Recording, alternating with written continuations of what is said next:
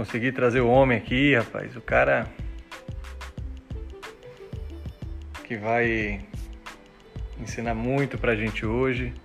Já ensina todos os dias aí, fazendo um trabalho incrível na internet. Gustavo Tanaka, daqui a pouco ele tá aí. Esperar a galera entrar um pouco, dar boas-vindas aí a vocês. Para mais uma live semanal aí compartilhada. Todas as quartas estamos tendo aqui convidados incríveis. Na próxima quarta vai ter um outro também que eu vou avisar é, ao longo da semana, da próxima semana, que é um cara também bem legal. Uma pessoa que também vai agregar muito conhecimento para a gente aí. Para que a gente comece já. Espera ele entrar aí. Fala, meu amigo! Salve! E aí, mano? Beleza? Beleza, e você? Bem-vindo, meu amigo. Muito grato aí pela sua presença. Estava aqui ansioso por essa live. Vi seu vídeo outro dia aí que eu recebi de uma pessoa do meu grupo sobre estruturas e foi muito legal. Eu acho que é com ele que a gente vai acabar começando hoje, porque a gente vai falar sobre uma, um movimento de quebra dessa estrutura, né? Que é uhum. esse masculino que nós dois vivemos, temos uma história parecida disso, gente. Eu conheci o Gustavo pessoalmente em 2017, fui assistir um, um evento aqui em Salvador chamado Prospera, que eu acabei palestrando nele dois anos depois, mas aquele dia foi muito legal ouvir a história dele, muito inspiradora, porque diz muito sobre a minha história, é por isso que eu convidei ele aqui, porque tem muita sinergia com os assuntos que a gente está trazendo. Essa semana ao longo desse mês, Gustavo, eu trouxe várias pessoas para falar sobre sexualidade, sobre masculino, sobre. Né, trouxe o macho da relação, o Cadu Caçaú, trouxe a Carol Teixeira. A gente falou sobre muita coisa bacana e eu estava vivendo esse movimento e eu falei, poxa, preciso trazer mais alguém para completar isso e não pude deixar de pensar em você. Então, bem-vindo, obrigado por estar aqui disponível para agregar mais valor ainda aos conteúdos aqui que a gente traz. Ah, imagina, cara. Agradeço, agradeço o convite, a oportunidade. Para mim é uma honra. Só fera aí você convidou, né? Então, ver se eu consigo manter a altura aqui da galera que já passou por aí. Pois é, meu amigão. Obrigado. Então, é, para quem não viu o seu vídeo, eu queria introduzir com esse papo sobre estruturas, né? Você discorreu tão bem e contextualizou ali em poucos minutos o que quer dizer esse movimento de quebra de estruturas que a gente está vivendo e aí a gente pode entrar na estrutura masculina, que é uma estrutura muito rígida, né? Uhum. E como toda estrutura rígida, quando ela sofre uma possibilidade de colapso, né? Isso treme muita gente, né? Causa muita resistência, principalmente. Então, bem-vindo, obrigado. Vou passar a palavra para você. Legal. Bom, é, nesse vídeo eu, eu tentei compartilhar um, um insight que eu tive de que a gente está o tempo inteiro aprendendo coisas, né? Então, a gente começa a aprender alguma coisa e quando a gente aprende, quando a gente é iniciante em alguma atividade, a gente aprende seguindo uma estrutura, alguma regrinha, né? Então, eu dei um exemplo, por exemplo, é, você vai cozinhar, você, vai, você, não sabe cozinhar, você aprende a cozinhar, a gente tem uma receita e fala que você tem que colocar dois copos e meio, três xícaras e meia de chá, e você vai seguindo aquela regrinha de como tem que ser, né? Então você faz aquilo que alguém organizou, que alguém definiu para que você cozinha e cozinhe e consiga comer alguma coisa decente, né? E você segue aquela regrinha e fica bom, né? Mas as pessoas que, que, que, que evoluem na, na gastronomia, por exemplo, usando esse exemplo como, como referência, elas não precisam, um, a partir de um determinado ponto, elas não precisam mais seguir aquela receita, aquela regra. E ela começa a fazer intuitivamente, ela, ela se liberta daquela estrutura e ela começa a fazer da forma como ela sente que tem que ser. Né? Se você falar com uma pessoa que cozinha muito bem, um grande chefe, uma avó, né? uma pessoa que, que é muito boa na cozinha, ela não segue essas estruturas. Ela não segue isso, ela nem sabe dizer qual é a receita.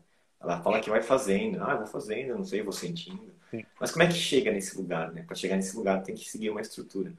E isso vale para muitas coisas da nossa vida. Vale para exercício físico, que foi o que me trouxe o insight. Vale para como a gente tem que se comportar em sociedade. O que, que eu posso fazer, o que, que eu não posso fazer. E vale também para a masculinidade, né? Então, nós, como homens, aprendemos a seguir uma cartilha para a gente poder ser visto como homem. Né? Para a gente poder ser, ah, então o homem faz isso, o homem faz isso, mulher faz isso, menina faz isso, menino faz, faz outra coisa. Então, a gente já seguiu essa linha. Só que chega um ponto que a gente fala, opa, peraí, será que faz sentido isso que a gente observou, né? E acredito que nós dois estamos nesse, nesse movimento de, de conseguir se libertar dessas estruturas que foram criadas, dessa estrutura patriarcal, machista, que, que impõe algumas condições para o homem ser homem. Faz sentido Sim. isso? Faz sentido demais e a gente tem que. Lázaro Ramos, inclusive, ele disse uma vez que ele mesmo tem que prestar atenção para ele não ser racista. Olha isso. Hum. E eu fiquei muito impressionado com a palestra dele quando ele foi lá na Flip, lá em Paraty, há muitos anos atrás.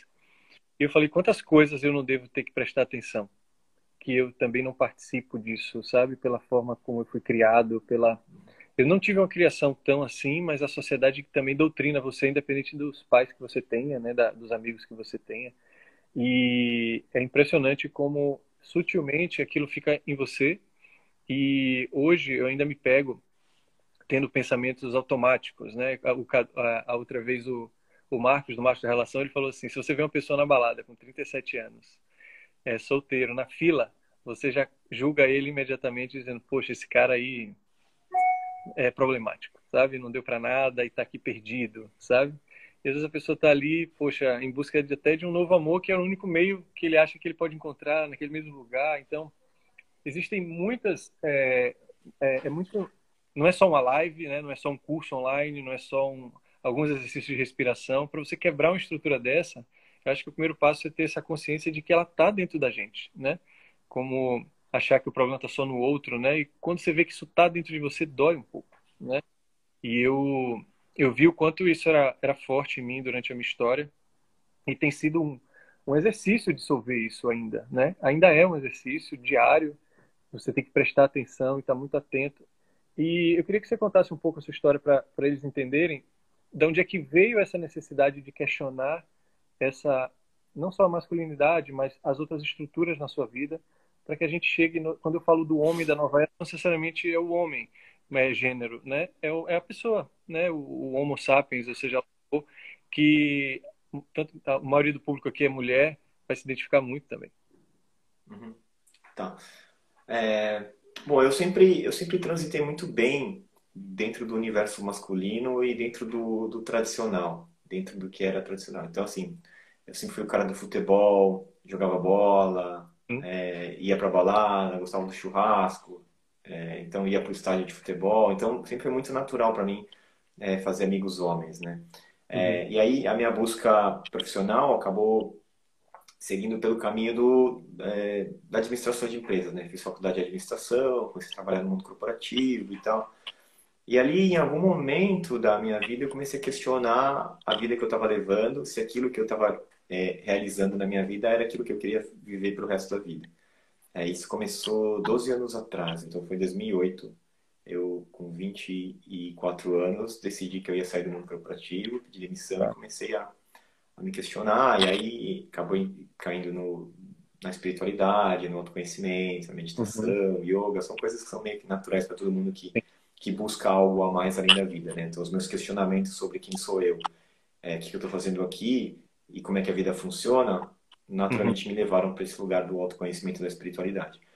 É, e aí eu fui seguindo, né? Então, nos últimos, pelos últimos anos, é, eu vim me dedicando mais a isso. Então, antes começou como simplesmente um interesse, uma curiosidade é, uhum. é, de saber mais. E pelos últimos anos eu vim me dedicando a trabalhar com isso, né? Viver dessa forma. Porque eu cheguei num ponto da minha vida onde tudo aquilo que eu segui de, da cartilha do que tem que fazer para ter sucesso não estava dando certo para mim.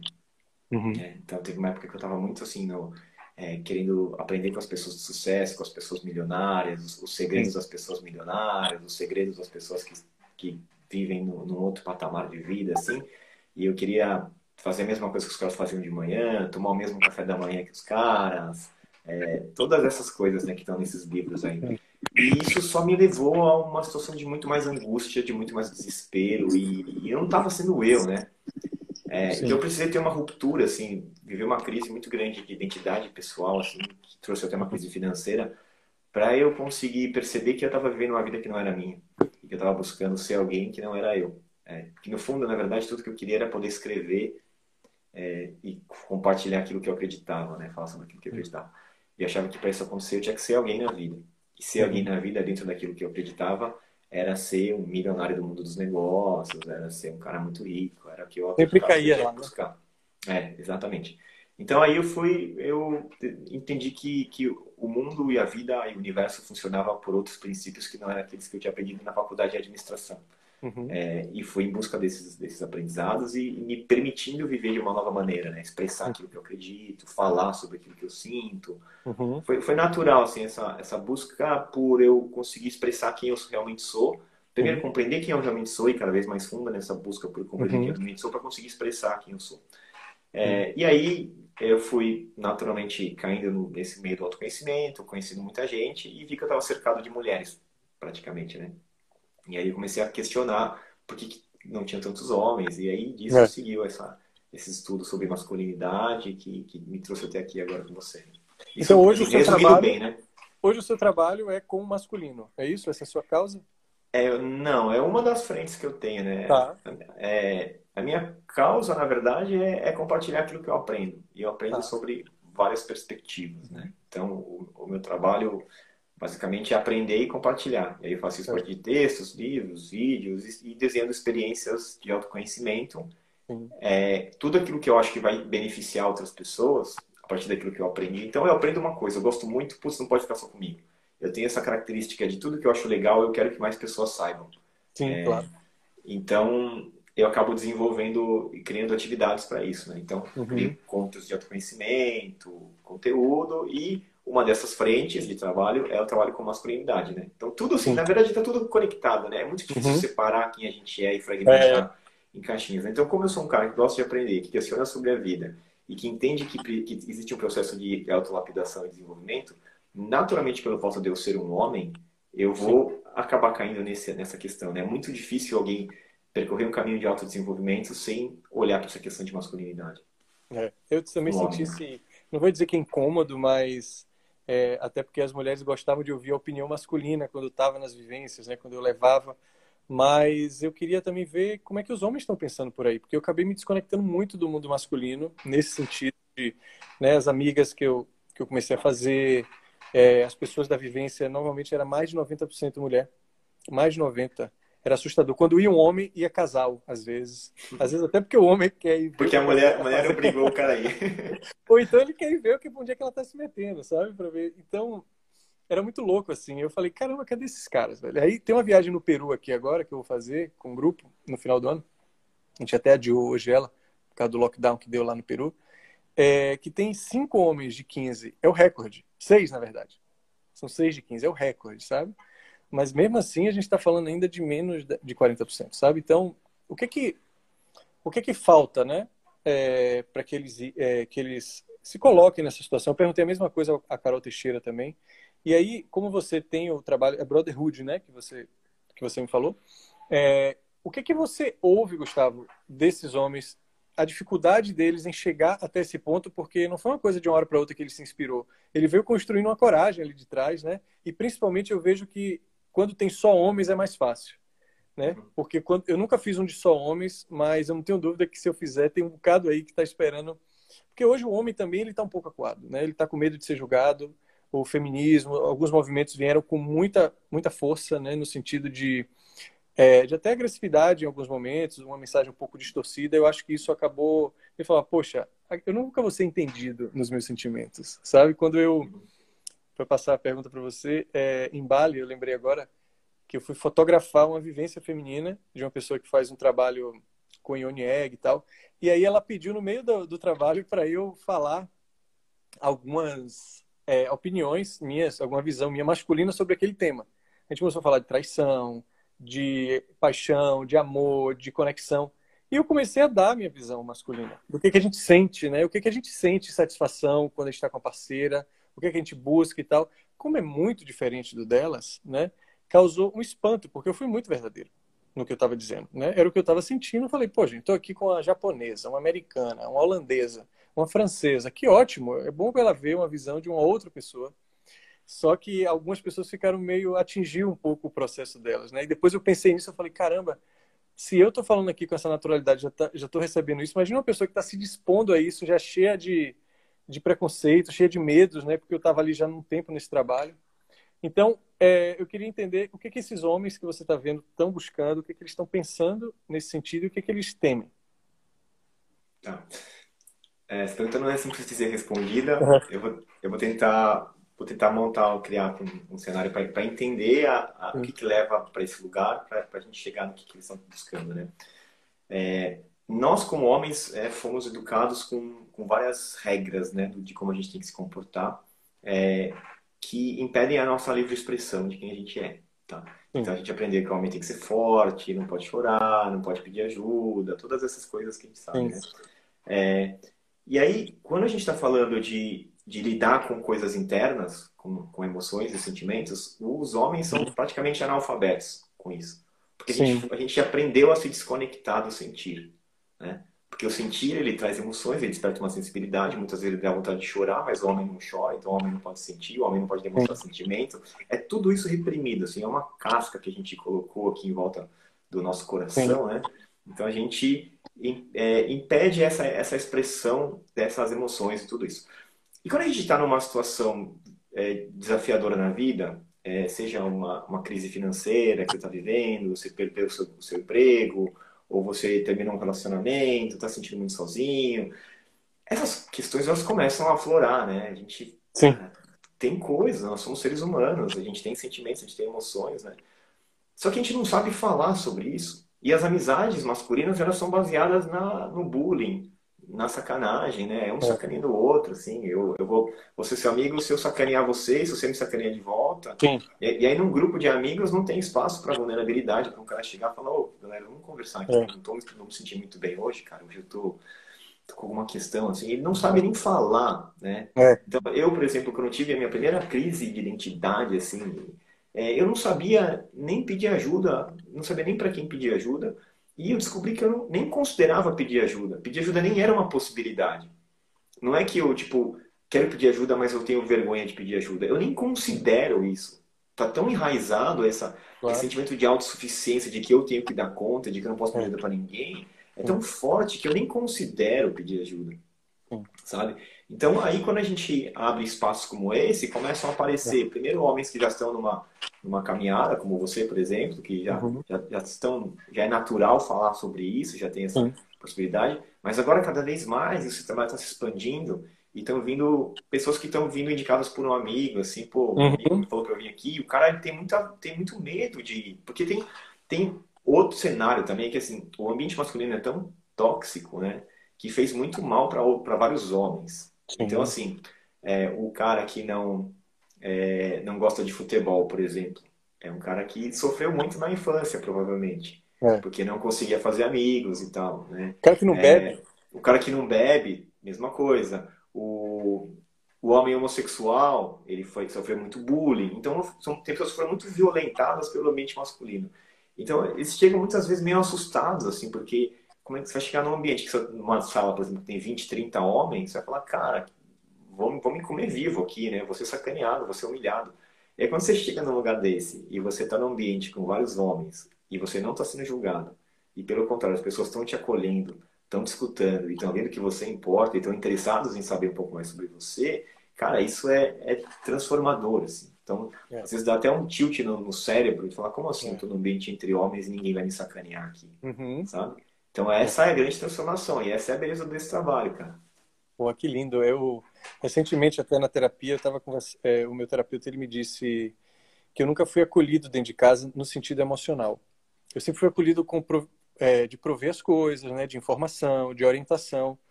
Mas assim, é, a, a, independente se você é homem ou mulher, normalmente tem uma coisa que filho não faz, né, que é querer preocupar os pais.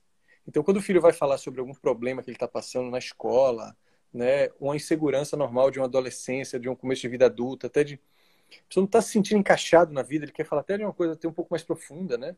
Ou sei lá, não estou feliz, velho, estou sentindo uma, uma angústia. No... É... aí você vê a mãe. Minha mãe perdia a noite quando eu falava de um problema mínimo. Falava, meu filho não dormiu ontem pensando naquilo que você fez. Tem um dia que ela falou que não dormiu porque ela soube que tinha um radar novo no havia aqui e que ela imaginou que eu tomei uma multa em que eu ia ter que pagar 80 reais. Eu falei, caralho, se ela não dormiu por causa de 80 reais, imagine se ela ouviu o que eu tinha para falar. Sabe? Então, assim, eu percebi aqui em casa que eu e meus irmãos, pela, pela essa instabilidade emocional que tinha na minha casa, pela essa falta, inclusive, porque eles também não sabem como devolver para mim quando eu trago um problema desse. E aí você juntou a fome com a vontade de comer. Um cara, um menino que já está com dificuldade de dizer, e a outra que não sabe como reagir, né? Tanto pai quanto mãe, você fala. Então, dentro de um, do, desse ambiente, você já sai do seu ambiente de casa. Perfeito. Muitas vezes, assim, aleijado nesse sentido. E aí você fala, poxa, isso é tão íntimo que eu estava pensando em falar só lá em casa. Mas lá em casa eu não vou ser entendido. Imagine lá fora, eu vou ser sacaneado. Principalmente o homem, né? A mulher não, ela chega, poxa, o cara transou comigo, não me ligou, né? Perdi a virgindade. Aquelas coisas que acontecem no início de insegurança. Mas eu percebi que eu tinha que dar conta, desde dentro da minha casa, de assim, meu amigo, seus problemas emocionais são com você, porque a falta de entendimento, que às vezes é só o silêncio mesmo, né? Me fez virar um cara muito autossuficiente, velho. Muito autossuficiente. E a solidão teve que resolver muita coisa na minha vida. A solidão, ela foi, o solidão e o medo foram dois, dois é, é, sentimentos assim muito presentes na minha vida. E nelas eu tive uma vantagem, claro, né? Porque eu acabei, sei lá, fui fazer minha transformação, fui viajar o mundo cinco anos, né? E não tive terapia, não tive coach, não tive orientação, não tive nada. Eu simplesmente fui e come... tentando não me bater tanto pelas paredes ali para sobreviver, com várias dúvidas, né? Com muitos momentos de angústia, inclusive, e não tinha com quem falar, porque se olhar para o lado não pode falar a pessoa que tá, você está não te entende, você não fez amigo ali, e os seus amigos antigos você não pode ligar também que eles não conhecem aquele Sami, eles não sabem se conectar com aquele Sami lá. Então não adianta nem eu me reapresentar a eles, ele fala, ok, estou te conhecendo aqui, né? mas eu não, eu não sei falar com esse cara, eu não sei o que esse cara está precisando ouvir. Eu sei que esse cara está precisando ouvir de chamar, ah, então vamos jogar um futebol, vamos tomar uma cerveja. Eu falo, pô, não, não é isso que eu preciso. Às vezes eu, para o homem dizer, inclusive eu falei isso com o Cadu aqui, porque ele não quer beber, ele tem que falar que ele está tomando antibiótico, velho. E aí já tem um, aí já tem um argumento dos caras dizerem que não, mas antibiótico, minha mãe é médica, diz que não, não potencializa, né? Às vezes... Aí ele fala assim, pô, tem que ser mais criativo agora que essa do antibiótico já não pega mais, né? E aí se ele fala que você não tá bebendo, ele pode até falar, se for um pouco mais fortinho de academia, que você tá tomando anabolizante. então, assim, para fechar o raciocínio, a gente, independente se é homem ou se é mulher, cara, dentro de casa, e aí que eu acho que é a reflexão que a galera tem que fazer, se você foi autorizado pela questão de saber que você vai ser acolhido, não de um abraço, mas do entendimento. Porque até a pessoa pode te abraçar e falar assim, não se sinta assim não, isso é besteira. Pô, acabou com o cara. Né? Acabou com o cara. Que dá, é às vezes até pior do que uma sacanagem que você vai ouvir na rua de amigos. Eu, hoje, para mim, o mais difícil hoje no meu processo é pedir ajuda. Eu não sei o que é isso. Principalmente que eu considero que a minha vida deu certo, sem pedir ajuda, então eu falo, ah, né? Mas poderia ter sido mais fácil. Poderia ter sido mais, sabe? Nós somos seres relacionais, entendeu? E eu acho fantástico quando eu vejo dois homens assim falando, né, abertamente sobre o que sente, cara, porque tem sentimentos ali tão viscerais, tão marcantes. Eu não consigo ver o, o, o machismo atingir um mais do que o outro, porque para o homem é muito violento. É muito violento. Sim. É complicado, né? A diferença é que, assim, obviamente, a mulher sofre mais porque a mulher morre por isso, né? É. é tem, tem, chega, chega na é. violência física onde muitas mulheres são, são é. assassinadas por causa dessa, dessa cultura. A gente sofre num outro, num outro aspecto, né? Mas é justamente isso, assim, é, eu, você me, me, trouxe uma questão que, que me fez refletir aqui sobre a nossa dificuldade de escuta, né? Que o homem não sabe escutar. É, então, porque a gente não foi treinado para isso, a gente não foi ensinado a escutar, a gente foi ensinado para ter a resposta, para é. falar o que a pessoa tem que, tem que dizer, entendeu? Então, você vai chegar para um amigo e vai contar o que está acontecendo, ele não vai te escutar sem te julgar, ele, ele vai ou, ou só escutar profundamente, só ouvir é porque às vezes, quando você está numa questão emocional, você só quer ser escutado. Você não quer receber de ninguém o que, que, que, que você tem que fazer. É. Né? Porque a pessoa não sabe o que, que você tem que fazer. É. Basicamente. Então, é, é muito difícil você encontrar espaço onde a pessoa vai te escutar sem falar nada. Então, às vezes, começa a falar para alguém, para um amigo, uma, uma questão, e ele fala: ah, cara, isso aí não pega nada, isso aí não é nada, não, é. Ou falar, não, é, é isso aí mesmo e bola pra frente. Não, cara, não é bola pra frente, é, cara, vamos, vamos deixa, eu, deixa eu sentir mais profundamente isso que está acontecendo. Ou então falar, ah, faz isso aqui porque eu fiz isso aqui e deu certo. O que deu certo para outra pessoa não, não vai dar certo necessariamente para você. É. É, ou então o cara conta, não, e eu então, que o meu caso é pior ainda que o seu. Aí começa uma competição de quem está sofrendo mais, de quem, de quem, se ferrou mais, né? Pô, não, você não é nada, o meu caso foi muito pior. E aí, fala, pô, o cara não tá me escutando. É, então isso vale, não, não obviamente, não só para a relação entre, entre amigos homens, mas relação é. homem e mulher também. Né? Eu acho o teve, acho que foi o Leandro Carnal, ele disse que a privacidade acabou quando uma mulher na década de 80 foi em praça pública dizer que estava casada há 30 anos e nunca tinha tido um orgasmo porque o marido tinha ejaculação precoce. Ele disse que a partir dali foi um marco para que hoje as pessoas realmente tenham um movimento na internet. Se tem um movimento na internet que hoje eu vejo que é, ele perdeu freio, né? Eu acho para muita gente é dizer é o primeiro canal onde as pessoas estão conseguindo dizer o que elas sentem, porque está tendo acolhida, seja de curtidas ou comentário, né? É só você ver uma pessoa que teve um problema de bulimia, uma pessoa que teve um problema. Esses Instagrams, eles são repletos de pessoas. Eu estou atendendo agora, sei lá, 20 e poucas, 21 pessoas. Eu estou vendo pessoas que têm a mesma síndrome, né? É, e que eu estou conseguindo até conectar. E ela fala assim: Eu nunca encontrei ninguém que tenha isso. Eu falo, Poxa, se de 21 chegou 3 para mim, com certeza deve ter várias ao seu redor que ninguém fala disso. Né? Porque está chegando para mim. Então, é, e aí eu estou conectando essas pessoas e está sendo muito transformador. Só de você saber que, poxa, então você sente isso. Ah, e quando faz isso você sente também, nossa, e parece duas crianças descobrindo o mundo, sabe? Que é o mundo do acolhimento, cara. Que é um mundo hoje muito. É um, é um espaço muito seguro, né? É o que eu tento fazer aqui no Instagram, enfim, com, com textos e nas vivências também.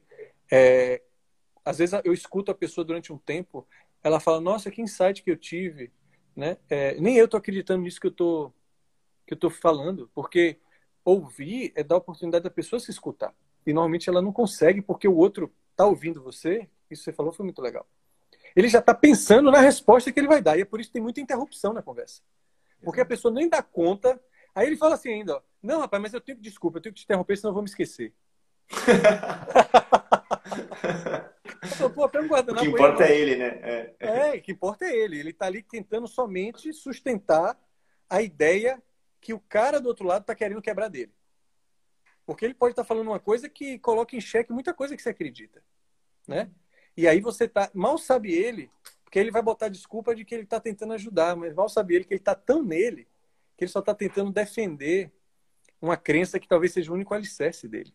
E isso é muito forte. Eu queria muito participar um dia do, eu vou, né, com certeza, do, do Brotherhood, porque eu quero ter essa experiência, vivenciar também isso. Porque eu tenho muita coisa para compartilhar, né? Não quero. Eu já fui para muita vivência eu ministrando, eu estou com saudade de ir eu participando, sabe? De, de ser guiado mesmo, porque eu estou tentando nessa. Em casa, eu tento me colocar já há um tempo como filho, porque é o que eu sou. Eu não sou pai, eu não sou instrumento, eu não sou nada, sou somente filho. E tem um abismo entre os pais e os filhos, né? É, e também como essa pessoa vulnerável que está ali para não só para ensinar, mas está aqui para aprender também. Porque não adianta você falar, não, eu vou aprender e vou ensinar, mas se você não se coloca nesses lugares, né? Que é o lugar que acabou de você falar da escuta, que eu acho que é o principal convite que uma pessoa me perguntar assim, o que é amor para você? Eu, falo, eu, sempre falo escutar. Para mim, um dos grandes gestos de amor, tem vários, né? Mas assim, você pode dar presentes, você pode fazer uma pirotecnia para sua esposa, mas assim, cara, é muito difícil, inclusive no casamento. O marido ele pode encher o saco se a esposa ficar falando de, ai, que eu trabalho hoje, que minha amiga tá chata, não sei o quê. Mas se ela falar que, o que está sentindo, cara, é um grande teste para você saber com que homem você tá. Porque o homem, quando sente, ele. Quando ela tá sentindo isso de mim, ele, no mínimo, ele vai parar para escutar aquele negócio. Porque a gente também, por mais enrijecido que a gente seja, é, eu acho que tem um instinto na gente que que é cuidador também, que na mesma hora a gente pode conseguir ativar ele pela vulnerabilidade feminina também. Sim, perfeito. Um dos grandes aprendizados que a gente tem no Brotherhood é, é aprender a escutar. Então é. a gente faz uma rola onde todo mundo tem vez, né? Isso nos encontros presenciais, né? Todo mundo tem vez, todo mundo vai poder falar. Quantos dias é... são, Gu? Na verdade, a gente faz encontros é, regulares, né? Então. Ah, certo. É uma comunidade regular. mesmo. Sim, a gente faz grupos regulares e é sempre aberto para quem quiser participar. Então a gente faz é, encontros quinzenais, né? E agora a gente está fazendo nessa quarentena, está fazendo virtuais eles, né? Aí certo. virtual a gente abre para mais gente participar. Então, o primeiro encontro uhum. que a gente teve, fez teve 120 homens na, na mesma sala no Zoom, assim, foi muito maravilhoso, né?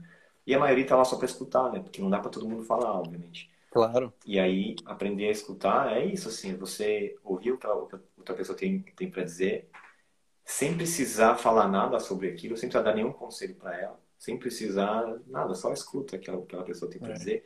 E aí, quando você abre esse espaço de escuta, você vai perceber que aquela pessoa, ela fala muito sobre você mesmo. Claro, histórias que você, E você vai ver, na, você vai ver naquele ciclo, naquela hora, a sua história sendo compartilhada, né? Especialmente quando a gente traz questões é, dos homens, né? Então, nós como homens, a gente consegue se reconhecer na história do outro. Assim, se quando eu começo a contar uma história muito particular minha, é, você vai se reconhecer, porque tem alguma coisa aqui. E aí, muitas vezes, você se cura dessa de uma dor do passado, de alguma coisa que você não compreendeu no passado, simplesmente escutando. Sem precisar falar. Alguém falou por você e já fez esse entendimento e já foi embora. Aquilo já, nossa, estou aliviado. Especialmente por você saber que você não é o único a sentir aquilo você saber que tem mais pessoas que sentem a mesma coisa, né? Basicamente, a jornada do ser humano é essa, assim, né? É, o ser humano, da forma como a gente vive como sociedade hoje, é, faz a gente a gente acreditar que a gente é muito sozinho, né? Então, uma das mensagens, é. o que eu mais recebo de mensagem das pessoas é a gente falando, nossa, eu achava que eu era um ET, que só eu sentia isso, que só eu pensava isso, e agora eu tô vendo que você pensa de uma forma parecida. Uhum. Então, é, é muito legal a gente a gente conseguir expressar para trazer mais verdade para o mundo, né? Porque o mundo da televisão, o mundo da revista, dos jornais, ele é, é falso. É, é. Até esses dias eu estava tava assistindo televisão depois de muito tempo, né? Eu fiquei vários anos sem assistir televisão. E aí agora com essa questão do, do da pandemia e tal, eu de vez em quando assisto a televisão para ver o que está sendo falado na televisão e tal. E aí eu estava assistindo um jornal, né? E eu tinha me esquecido de como é falso, assim, no sentido de que é uma linguagem muito. É, a pessoa fala de uma forma que ela não fala naturalmente, né? Igual eu, você estamos falando aqui naturalmente. É. Só que se você for para televisão, vai trazer já um, uma é. forma de se expressar diferente, né? No William Bonner e tal. E foi interessante ver, assim, que com essa pandemia tem vários comentaristas e jornalistas em casa, e cada um na sua própria casa, né? Fazendo a live, assim, ou uhum. na sua tela. Isso já mostra mais vida real. Então a gente está agora chegando no momento onde a gente tem, tem trazido essa vida real para a realidade, cara, para a gente é. não, não, não se relacionar com ideias fantasiosas de como a vida tem que ser, de como eu tenho que me comportar, mas eu simplesmente poder expressar quem eu sou. É, o, o, o, presidente eleito acabou fazendo isso, né? Uma pena que ele é tão estúpido. E aí, mas assim, eu acho que as pessoas acabaram é, falando assim: nossa, tem que ter alguém diferente. O cara meio tosco ali que faz uma live, né? E xinga mesmo e fala, porque talvez ele seja assim mesmo, né? É muito provável.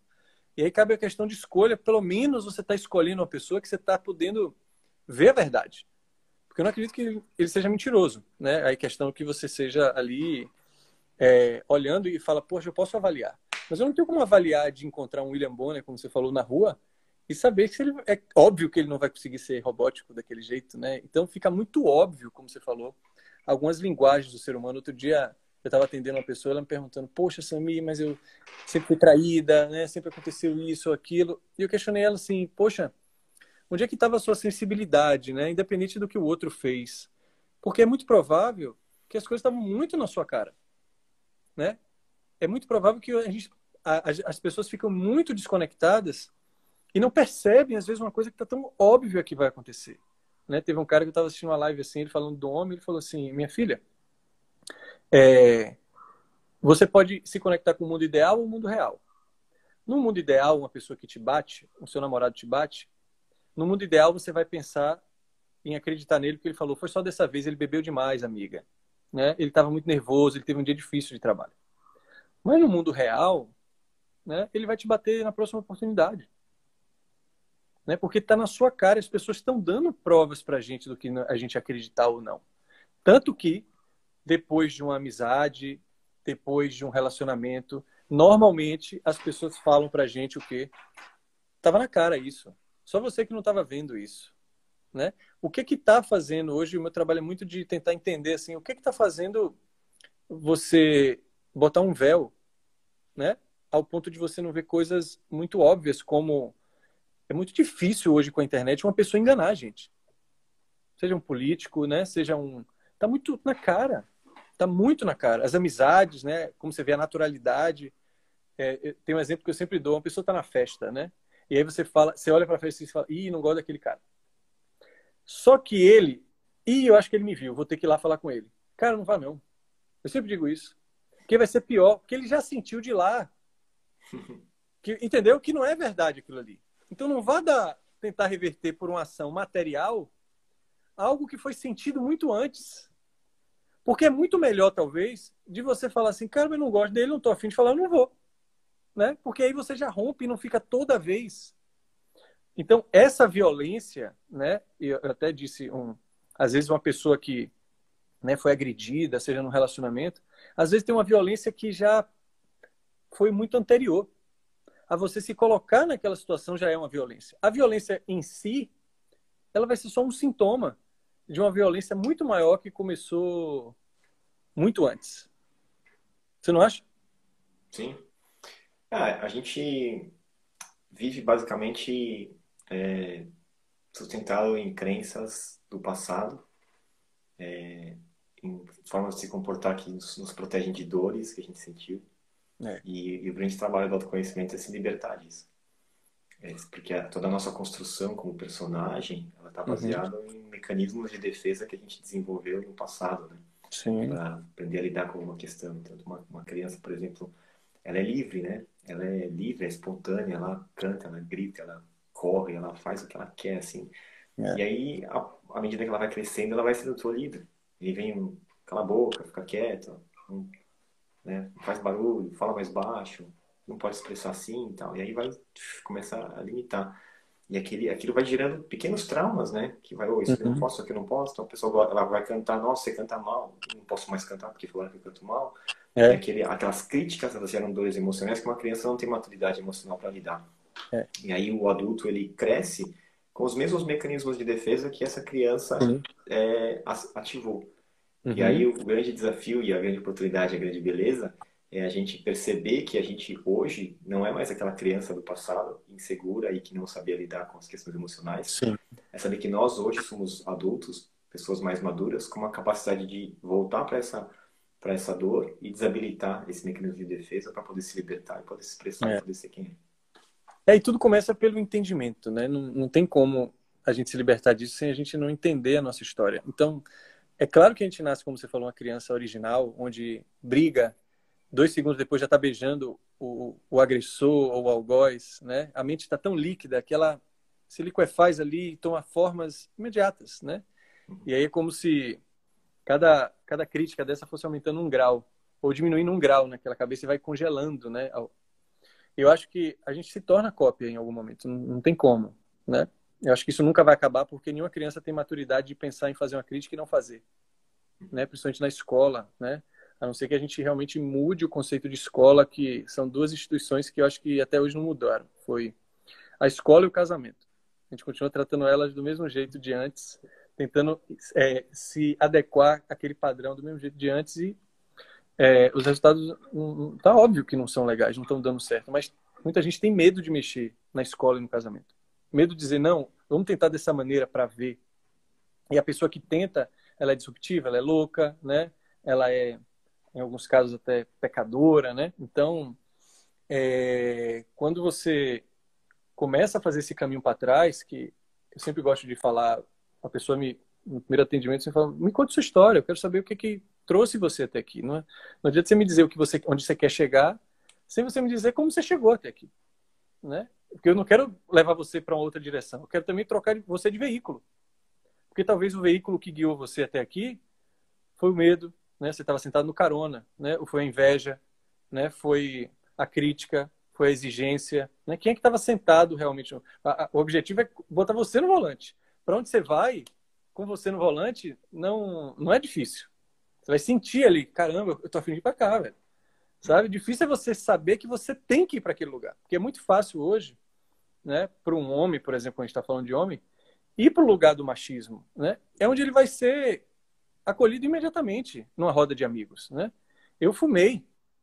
Né? Eu não tinha coragem de dizer para meus amigos que eu não estava afim de fumar. Eu tossia, eu fingia que eu tragava, mas eu queria participar daquele negócio. Tudo bem, normal. Não tem problema você adquirir algumas crenças. O problema tem quando você fica muito tempo nelas, sem questionar se ela está dando certo ou não, porque eu tinha crenças, eu troquei por outras. Aí você fala, pô, você está na zona de conforto? Tô. Né? Hoje é muito bom saber que eu estou aqui na live com você, saber que tem pessoas aqui que estão reunidas que pensam da mesma maneira. Não tem problema nenhum nisso. Isso não me deixa de aprender, porque a diferença a diferença está aqui. A diferença não está na cor da pele, não está na classe social. A diferença está na sua história e a minha, que vai fazer com que a gente pense de formas completamente diferentes. Está aqui do meu lado. Está dentro dessa rede aqui com os seguidores. Então, muitas vezes a gente fica nessa violência também de que não, a gente tem que arranjar uma pessoa bem diferente da gente para a gente aprender com ela, né? E aí eu tenho que ficar naquilo, ouvindo, né? Calma. Nem sempre a pessoa que tem uma estrutura, né, é, igual a você, ela não vai conseguir se diferenciar. A natureza é assim, você não consegue achar uma, uma planta aqui que eu ganhei até da minha amiga, né? Você procurar aqui, cara, não tem uma folha igual a outra. Não tem uma, né? O, a, o seu cabelo não pega na minha cabeça. É seu, não pega. Já imaginou isso? Você faz um implante, você tirar daqui e botar aqui. Porque é você com você. Esse é o recado que a natureza está te dando, sabe? Não tem como. o outro é para outra coisa, para você se ver, mas não. Entendeu? Para você internalizar em você. Eu acho que é isso que é fantástico, porque se você não enxerga o outro dessa forma, como uma pessoa legítima, você nunca vai se enxergar como único também. Que é o que você precisa para você se validar e conseguir, inclusive, numa roda dessa, falar assim: pô, velho, eu vivi isso aqui, ó né? Pessoas é, que eu tenho é, conhecido com nódulos na tireoide, sem histórico nenhum na família, que é simplesmente um sintoma pela pessoa não falar. Sabe? Anualmente. Ah, não, eu tenho um problema de tireoide. Não, cara, você não tem um problema de tireoide. Você tem um sintoma na sua tireoide. Virou normal, né? Ter problema na tireoide hoje. Né? Virou. Pois é, já, já imaginou? Antes era uma coisa tão rara, né? E hoje em dia é uma coisa normal. E hoje em dia você não tem o direito de falar como você tinha antes. Principalmente você sabe que na internet, um amigo meu falou: Não, Samir, você tinha um chefe na sua empresa. Agora você tem 16 mil. É muito mais difícil você falar aí do que lá, porque lá você falava com um cara. E ele podia te demitir. Aqui você pode falar com tantos, com a pluralidade de pessoas que podem discordar de você de uma hora para outra. Então tem que ter muita coragem também para expor o que você pensa e liberar de uma maneira sabe? Completamente vulnerável, assim, para você ser. Eu lembro no início eu recebi umas críticas assim que eu falo, gente, não é possível. Esse é só o que eu sinto. O que você sente é o que você sente. Então abre o seu canal e fala sobre isso. Né? E ótimo, a gente vai ter várias visões, mas assim, é muito é muito cômodo você ficar numa situação só falando concordo, discordo, concordo, discordo. A nossa mente ela é meio automática para isso. E a gente tem mania de reduzir as coisas, né? Principalmente o que a gente não entende. A gente reduz. Às vezes eu estou falando de um tema e ele fala, ah, Samir, isso aí é comunicação não violenta. Eu nunca li um livro de comunicação não violenta. Eu falo, ótimo. Né? Ou então eu falo, ah, isso aí é a teoria de não sei quem que falou sobre isso. Eu não sei. Eu falei, que bom que existe uma teoria dessa que eu estou falando intuitivamente, que eu não sabia. Mas às vezes a gente empacota uma coisa para reduzir, simplesmente para poder se sentir seguro de concordar ou discordar. Para ficar, no fundo, protegendo a nossa grande estrutura. Porque do mesmo jeito tem uma estrutura masculina, tem uma estrutura feminina, tem uma estrutura de trabalho, tem uma estrutura de cozinha, tem uma estrutura individual de uma linguagem que cada um tem. Né? A linguagem, porque existem duas verdades, foi o que eu falei hoje no Stories. A ver, é o fato em si e a outra é a interpretação que você dá a ele. A sua linguagem é o que faz você interpretar daquela forma, que às vezes é completamente diferente do que realmente é.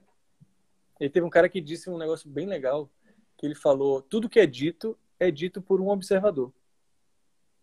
Simples assim, você já está matando Pô, a verdade não existe então, cara. Né? Porque tudo é forma, inclusive na física quântica, quando você vai ver né, a, a materialização do átomo ali, a cada observador que vai para ali ver, ele vê o átomo se manifestar, o elétron se manifestar em um, em um lugar diferente, de uma forma diferente, né? Horas como onda, horas como matéria. Então, é incrível o poder de você realmente observar algo, né? E para você se colocar como observador, você vai precisar ter um, pelo menos um pouco de autenticidade. É isso que está para mim, o homem da nova era é esse, o homem ou a mulher, essa pessoa autêntica, sabe? Que valida a sua própria história. O que é para você esse homem da nova era? Eu, eu, até botei esse tema, galera, que eu nem perguntei a Gustavo o que era. Ele recebeu já o card, assim. Foi. Porque vai ter até... um cara que vai ser do futuro, né, cara? Esse cara do passado, ele não vai mais conseguir sobreviver.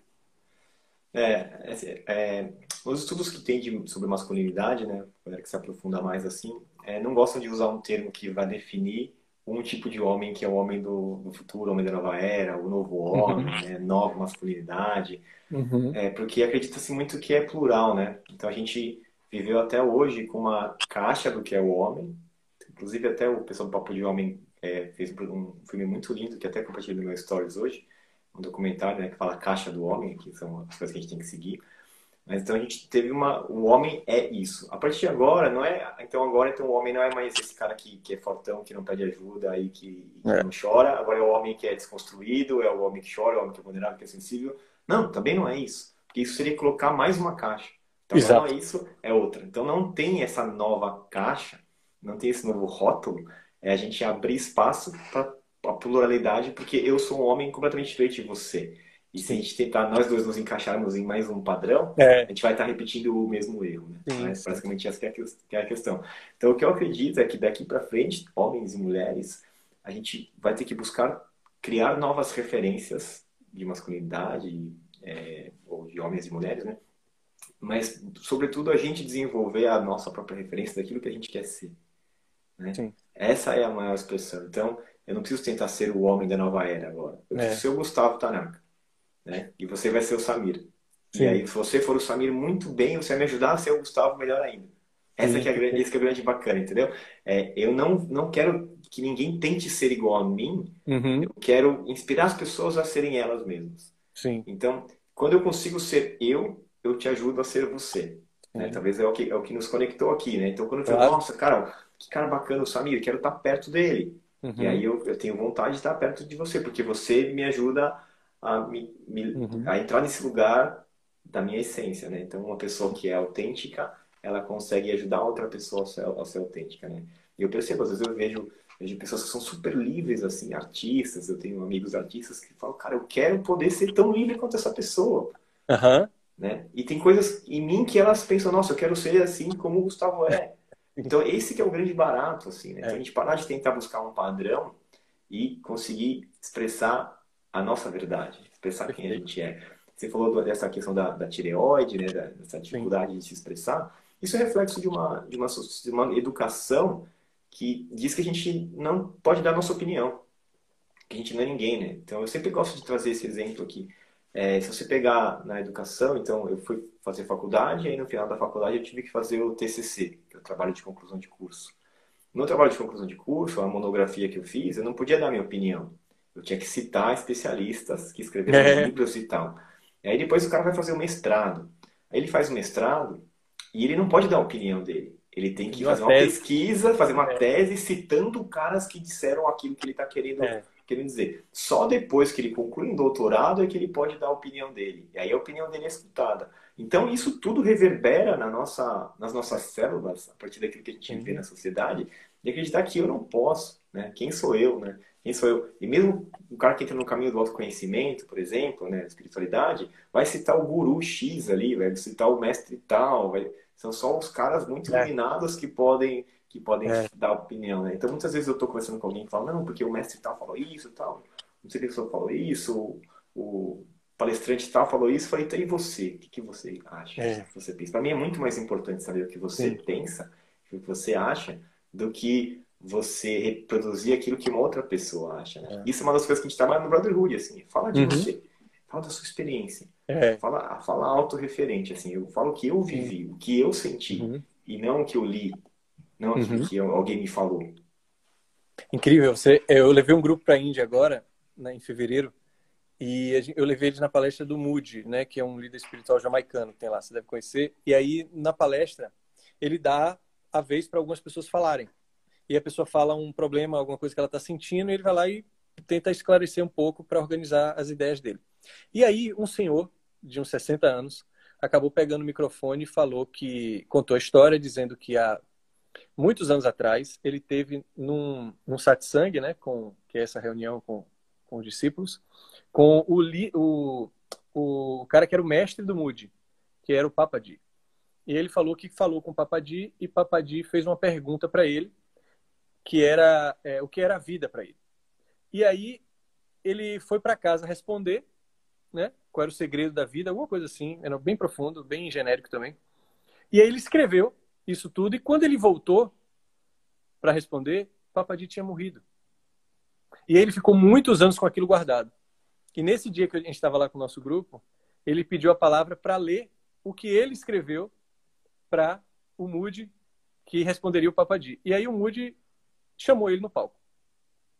E aí ele tinha um papel na mão, ele falou: "Então me diga o que é o que é o segredo da vida para você?" E aí ele começou a dissertar no papel várias frases feitas, várias é, um pacote pronto praticamente da vida, né?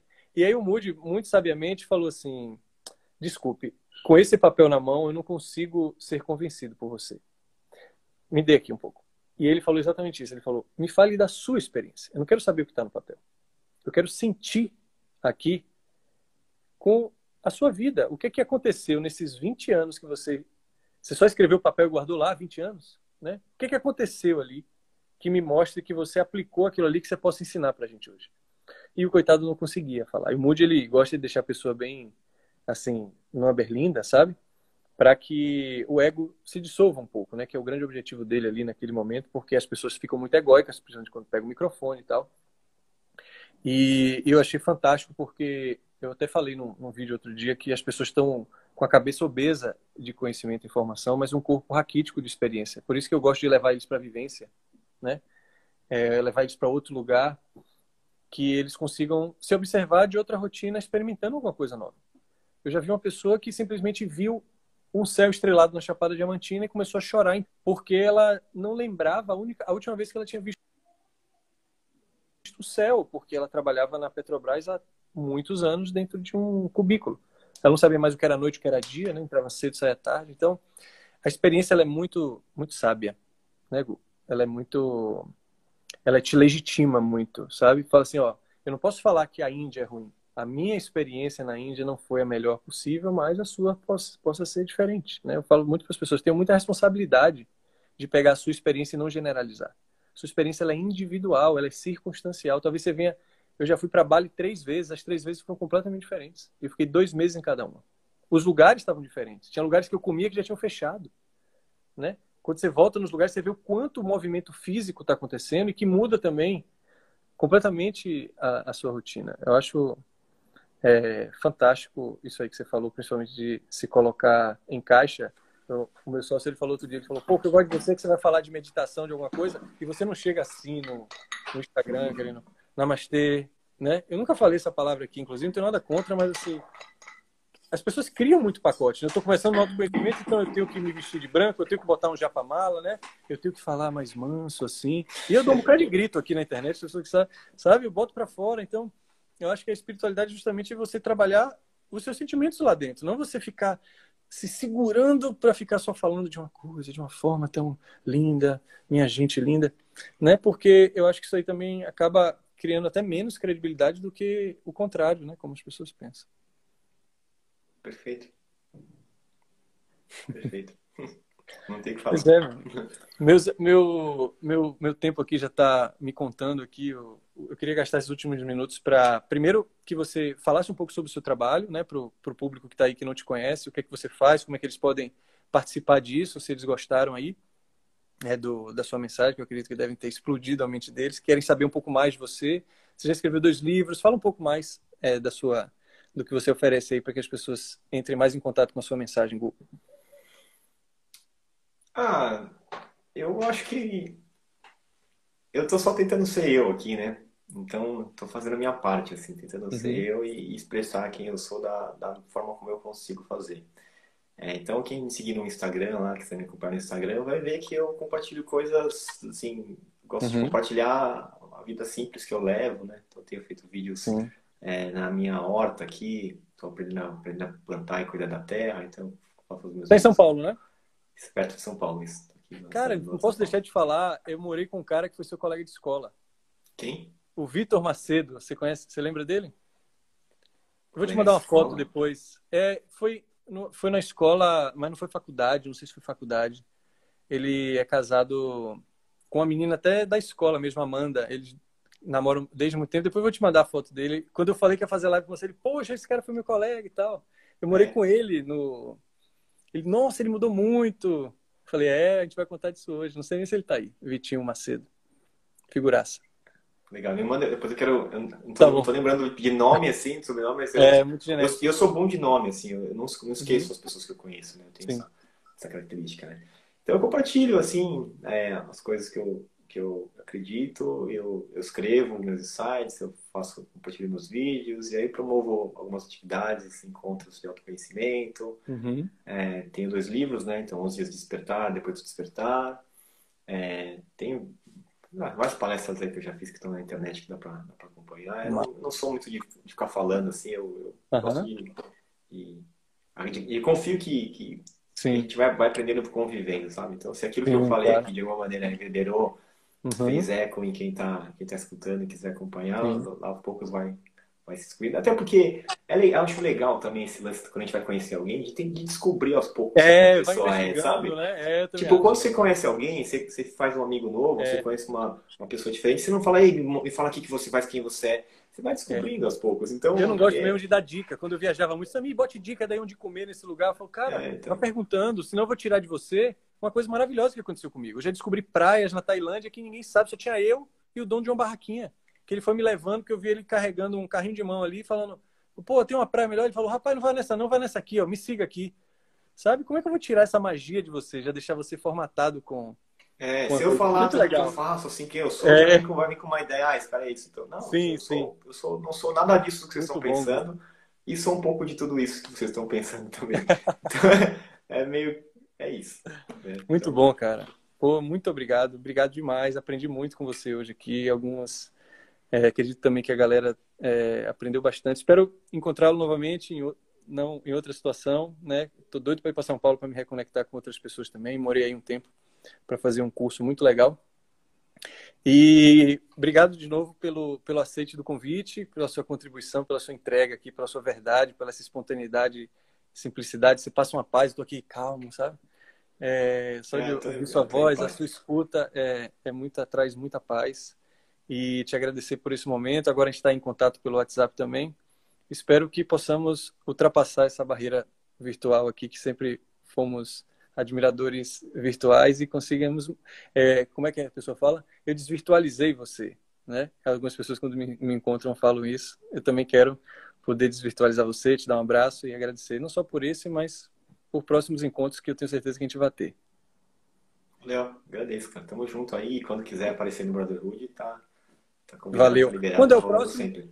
Sexta-feira a gente vai ter uma vivência que a gente vai. A gente convida um, um xamã siberiano para ensinar a Uhum. gente, né? Vai ser bem massa. isso. Mas a gente faz cada duas semanas um encontrão nacional, assim. Vai ser então daqui duas semanas na, na terça-feira. Pronto, manda aquele link para mim Então- do Simpla lá que eu vou. Sim. E aí é bem. Você vai conseguir sentir essa, essa energia Uhum. do, que, do que rola, que é, é, São todos os nossos amigos aqui, todo mundo caminhando junto. Eu Uhum. acredito nisso, eu acredito que tá todo mundo junto nessa. É, Estamos caminhando junto, ombro a ombro aqui, não tem ninguém melhor que ninguém. Então, só tem que aprender e, e se a gente compartilhar aquilo que a gente aprende, vai deixando mais fácil o caminho do outro também. claro. Então, se me ensinassem as coisas que eu tô, que eu tô vivendo hoje, minha vida ia ser mais fácil. Poxa, Então, eu acredito nisso. a minha também. Obrigado, meu garoto. Boa noite para você. Bom resto de semana. Até a próxima. Valeu, Samir. Falou, bom descanso aí. Abração. Tchau, pessoal. Obrigado por Tchau, acompanhar gente. pessoal. Obrigado aí.